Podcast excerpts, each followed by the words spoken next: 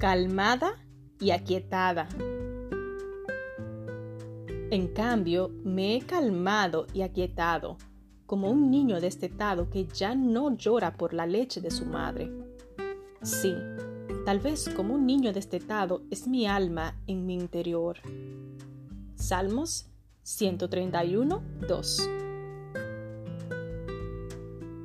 El pastor y autor John Piper, en su artículo El Dios que desea, dice que existen dos tipos de orgullo, el de los que tienen y el de los que desean tener. Los que poseen estatus, poder y dinero a menudo se enorgullecen de esto.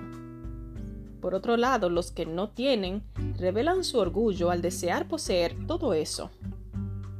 Aunque el orgullo de los débiles se manifiesta de forma más sutil que el de los fuertes, ambos son letales. El rey Saúl acusó a David de ser un usurpador que deseaba poseer algo que no le correspondía. En otras palabras, lo llamó orgulloso. En el breve Salmo 131, David declara su inocencia. En el primer verso, el salmista dice, Señor, mi corazón no es orgulloso, mis ojos no son altivos.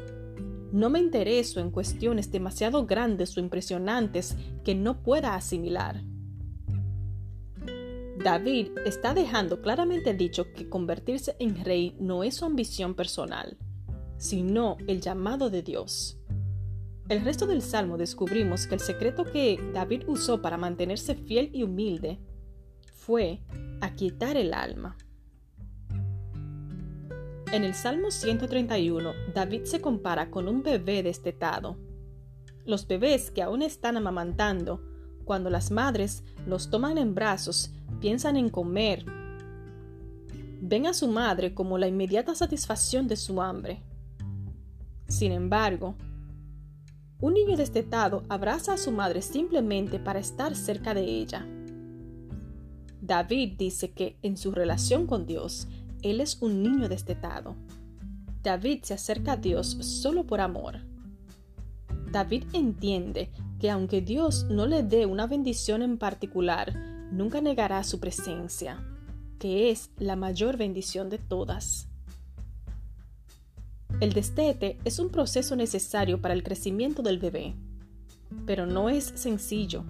Hay un duelo, una pérdida, un camino que trae lágrimas, ya sea que tengamos sueños que Dios nos dio y se están demorando, o ambiciones personales, debemos aprender a contentarnos como David.